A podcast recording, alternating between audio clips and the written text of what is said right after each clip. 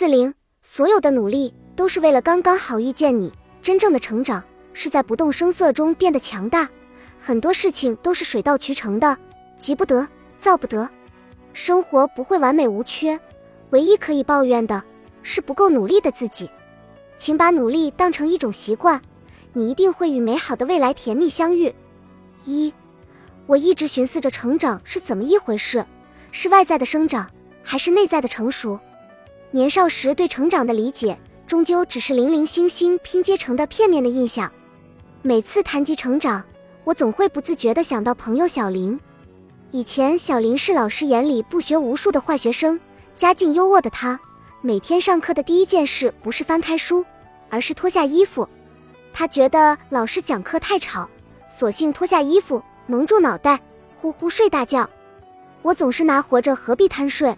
死后自会长眠这样无厘头的话刺激他，试着让他花一点心思在课业上，可终是无效。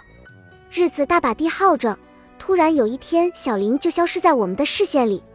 我们纷纷议论，猜他是否已经退学。后来才知道他父亲出了车祸，那段时间他一直在医院照顾他父亲。大概过了有两个月，小林重新回到了学校，却如同变了一个人似的，对待功课极其认真。我们讶异于他的变化，那个贪玩的人再也不见踪影。他刻苦读书，成绩变得很好，后来出国去了知名的学校。再后来，大家各奔东西，很多早就断了联系，还有一些最多也是朋友圈里偶尔的点赞之交。可是，近日我收到他给我发来的信息，约我见上一面。我们约见在上学时爱去的那家餐馆，直到听他说起。我才知道，当初他突然发奋努力读书，是为了不辜负父亲的期望，而如今的他，终于也是不负厚望，考过了注册会计师，在待遇丰厚的外企里做着体面的工作。他说的每一个字我都记得。他说：“你不长大，没人替你撑腰。”觥筹交错间，望着他笃定的眼神，我突然觉悟，这是我第一次如此真实的感受到成长。一夜长大的人。历经磨难，一夜长大的人百般幸运。二，不时会有读者给我发信息，和我分享最近发生的一些事情，我每一条都会认真的看，通常也都会回复，只是偶尔忙起来的时候就无暇顾及了。有一位读者三天前给我发的消息，我今天的空才看见，他说：“兔尾哥，我在考了九次驾照考试后，终于拿到小黑本了。”随即附上一张被摊平在手掌心的驾照照片。我问他发生了什么，怎么一个驾照会考这么多次？他立刻就发了一连串的消息过来。其实他很早就报了驾校，只是生性随意，从没将驾照考试当回事。每次母亲催促他赶紧学车，他们都会大吵一架，不欢而散。那怎么现在又想起来要去考试了呢？我不解发问。他说：“因为父亲常年在外打工，母亲因右腿不便，一直就在家照顾他们姐弟二人。可是最近他母亲一直卡血，去医院检查才发现已是肺癌中期。